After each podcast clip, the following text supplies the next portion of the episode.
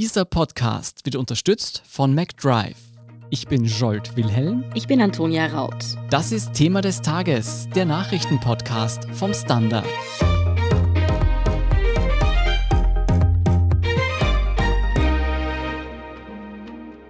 Die Corona-Situation in Österreich gerät außer Kontrolle.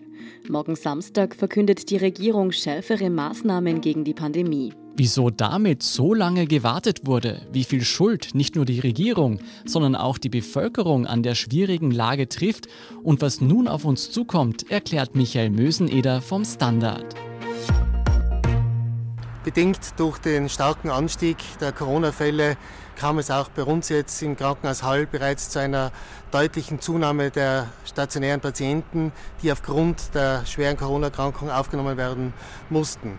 Dies wiederum führt jetzt doch zu einem zunehmenden Mangel an Betten, aber vor allem an, an qualifiziertem Personal. Daher kann ich nur eingehendst appellieren an die Bevölkerung, sich wirklich an die Maßnahmen zu halten, vor allem Mund-Nasenschutz immer aufhaben, Hände waschen und meiden sozialer Kontakte. Michael, mit diesem Appell hat sich einer von vielen Ärzten der Tirol-Kliniken am Donnerstag direkt an die Bevölkerung gewandt. Wie ernst ist denn die Situation in Österreich? Die Lage ist meiner Einschätzung nach tatsächlich dramatisch. Vor allen Dingen, wenn man sich ansieht, die Sieben-Tage-Inzidenz, da steigen die Zahlen weiter, trotz der bereits vor zehn Tagen verhängten Verschärfungen der Maßnahmen. Am Samstag 17 Uhr will die Regierung nun eben noch schärfere Gegenmaßnahmen verkünden. Es ist von einem harten Lockdown ähnlich dem im Frühjahr die Rede. Was wissen wir bereits darüber? Offensichtlich ist die Regierung heute noch immer mit der Evaluierung der Zahlen beschäftigt und ringt noch intern, welche Maßnahmen nun verkündet werden sollen am Samstag. Ein besonderer Streitpunkt scheint hier die Frage der Schulen zu sein. Genau diese Frage wurde in den letzten Tagen ja heftig diskutiert, eben ob Schulen und Kindergärten wieder geschlossen werden sollen. Wieso gibt es hier keine klare Linie der Regierung und der Experten? Was macht diese Entscheidung so schwierig? Unter den Experten würde ich sagen, gibt es sogar eher eine klare Linie. Die gehen nämlich davon aus, dass Schulen oder Kindergärten derzeit keine Cluster ausbilden, also dass das Infektionsgeschehen dort sehr überschaubar ist. Offensichtlich scheint aber zumindest im Bundeskanzleramt die Meinung vorzuherrschen oder der Wunsch vorzuherrschen, einen einheitlichen, strengen Lockdown zu erreichen. Aber wie gesagt, noch ringt die Regierung mit sich selbst. Was dürfte sich denn voraussichtlich für den Handel ändern? Welche Geschäfte und Dienstleister dürfen denn, wie es im Moment aussieht, offen bleiben? Dazu gibt es noch keine letztgültige Entscheidung offenbar. Es ist aber naheliegend, dass ähnlich wie im Frühjahr nur noch dringend notwendige Geschäfte, also zum Beispiel Supermärkte, oder auch Banken und die Post offen halten dürfen und alle anderen Geschäfte, die nicht lebensnotwendige Gegenstände verkaufen, geschlossen werden müssen. Ähnlich bei den Dienstleistungen ist natürlich denkbar, dass auch Friseure und Kosmetiksalons wieder geschlossen werden. Bereits stark eingeschränkt ist ja die Gastronomie. Sie bekommt dafür staatliche Ausgleichszahlungen. Ist etwas Ähnliches auch für den Handel zu erwarten? Im Ausmaß wie bei der Gastronomie oder Hotellerie ist das ehrlich gesagt nicht zu erwarten. Die Gastronomie bekommt ja 80 Prozent des Umsatzes vom November des vergangenen Jahres ersetzt. Im Handel sind da andere Problematiken, da die Wareneinlagerung ganz anders funktioniert als in der Gastronomie, beziehungsweise die Verderblichkeit der Waren oder der Modetrends. Das würde immense Summen kosten, die sich der Staat wohl nicht leisten kann ist aber fix davon auszugehen, dass es irgendwelche Unterstützungsmaßnahmen geben wird müssen, um großflächige Insolvenzen zu vermeiden. Im privaten Bereich gilt jetzt ja schon seit über zehn Tagen eine Ausgangsbeschränkung zwischen 20 und 6 Uhr. Dafür gibt es einige Ausnahmen. Spazierengehen ist in der Zeit zum Beispiel noch erlaubt. Ist denkbar, dass hier jetzt noch einmal nachgeschärft wird? Ganz so einfach ist eine Verschärfung nicht, zumindest nicht einfach per Verordnung, die einfach verkündet wird und vom Minister unterschrieben wird, da die taxativen Ausnahmen im Covid-19-Maßnahmengesetz selbst aufgeführt sind. Also körperliche und geistige Erholung, das Spazierengehen oder Joggen, nach 20 Uhr steht im Gesetz explizit drinnen. Das kann nicht per Verordnung einfach wieder geändert werden. Was man per Verordnung ändern könnte, ist der Zeitraum. Man könnte das theoretisch auf 19 Uhr vorverlegen und bis 6.30 Uhr ausdehnen. Dass die Infektionszahlen in Österreich exponentiell steigen, davor warnen Ärzte und Gesundheitsexperten doch schon seit Wochen. Wieso hat die Regierung so lange gezögert, schärfere Maßnahmen zu setzen? Eine durchaus berechtigte Frage, die wohl am besten die Regierung selbst beantworten wird können. Was ist deine Einschätzung? Ich vermute, dass es in der Regierung auch einen gewissen Widerspruch gibt, dass man sich nicht schlüssig ist, ob ein völliger Lockdown, wie er als sozusagen Wellenbrecher, wie er in anderen Staaten gemacht wurde, die bessere Möglichkeit ist oder dass der Wirtschaft zu sehr schaden würde und man zunächst versucht hat, mit kleineren Eingriffen die Situation so zur Kontrolle zu bringen, was ja offenbar oder offensichtlich nicht gelungen ist. Hat die Regierung vielleicht ein bisschen zu sehr auf die Sorgen der Wirtschaft gehört und nicht auf die der Mediziner und Virologen?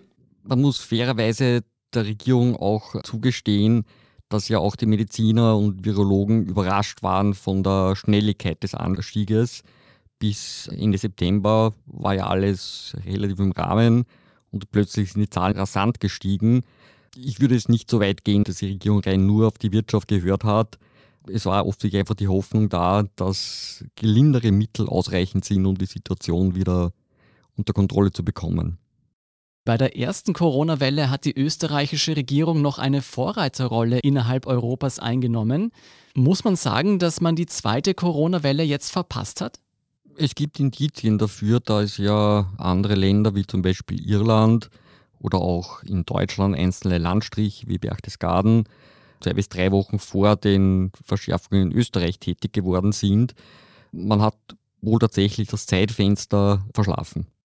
Michael, wir haben jetzt viele Gründe gehört, weshalb die Regierung für diese besorgniserregende Situation Verantwortung trägt. Aber inwieweit ist die Bevölkerung, also jeder und jede einzelne von uns selbst schuld dran? Ich denke da etwa an große Hochzeiten, Halloween-Partys, volle Einkaufszentren.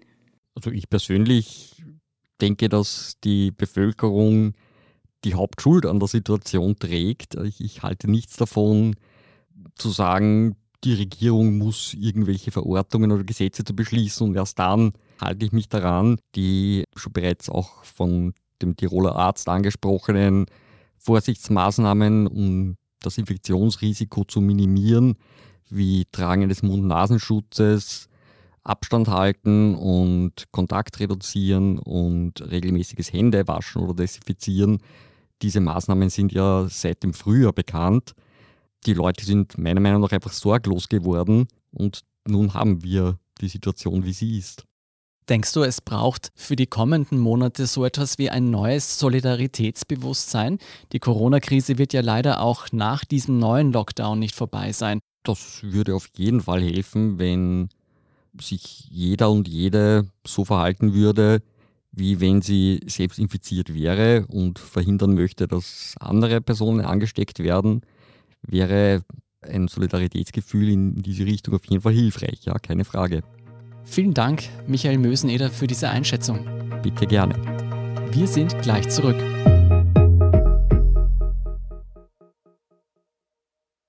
Wenn du endlich wieder einen Big Mac genießen willst oder du gerade im Auto unterwegs bist, dann stell dir vor, McDonald's bringt's jetzt wieder. Mit kontaktloser Übergabe zu dir ins Auto und kontaktloser Lieferung zu dir nach Hause. It's good to be safe mit McDrive und McDelivery. Und hier ist, was Sie heute sonst noch wissen müssen. Erstens. Hochrangige Vertreter der US-Wahlbehörden sehen keinerlei Belege für Betrug oder andere Unregelmäßigkeiten bei der Präsidentschaftswahl am 3. November. Diese sei die sicherste der amerikanischen Geschichte gewesen, betonten die Vertreter von Behörden der US-Bundesregierung wie von Bundesstaaten in einer gemeinsamen Erklärung. Joe Biden wurde rechtmäßig zum nächsten Präsidenten der USA gewählt. Während Donald Trump weiterhin am Narrativ des Wahlbetrugs festhält, wenden sich nun zunehmend auch Republikaner von ihm ab. Auch China und der Vatikan haben Biden mittlerweile zum Wahlsieg gratuliert. Zweitens, mit Kraftstoff betriebene Autos werden nächstes Jahr wieder teurer. Durch den im Herbst 2019 beschlossenen Steuererhöhungsautomatismus bei den Autosteuern wird es auch 2021 zu Steigerungen bei der Normverbrauchsabgabe und der motorbezogenen Versicherungssteuer kommen. Das bedeutet bei einem Auto um 30.000 Euro netto in der Regel ein Plus von 300 Euro gegenüber 2020. Und drittens, der Christbaum vor dem Wiener Rathaus hat in sozialen Medien schon einiges an Spott geerntet. Jetzt wird die Fichte aus Oberösterreich aufgehübscht. Weil der Baum in einem Video, das viral ging, ziemlich mitgenommen aussah, zog der ein oder andere schon Parallelen zwischen dem Baum und dem ganzen Jahr 2020. Die Beauty Dogs der Stadtgärten geben jetzt aber ihr Bestes, den Christbaum doch noch schönstmöglich erstrahlen zu lassen. Ja, mehr dazu und die aktuellsten Informationen zum weiteren Weltgeschehen finden Sie wie immer auf der Standard.at. Um keine Folge von Thema des Tages zu verpassen, abonnieren Sie uns bei Apple Podcasts oder Spotify. Unterstützen können Sie uns mit einer 5-Sterne-Bewertung und vor allem, indem Sie für den Standard zahlen. Alle Infos dazu finden Sie auf abo.derstandard.at und dst.at/supporter. Danke für Ihre Unterstützung. Ich bin Antonia Raut. Und ich bin Scholt Wilhelm. Baba und bis zum nächsten Mal.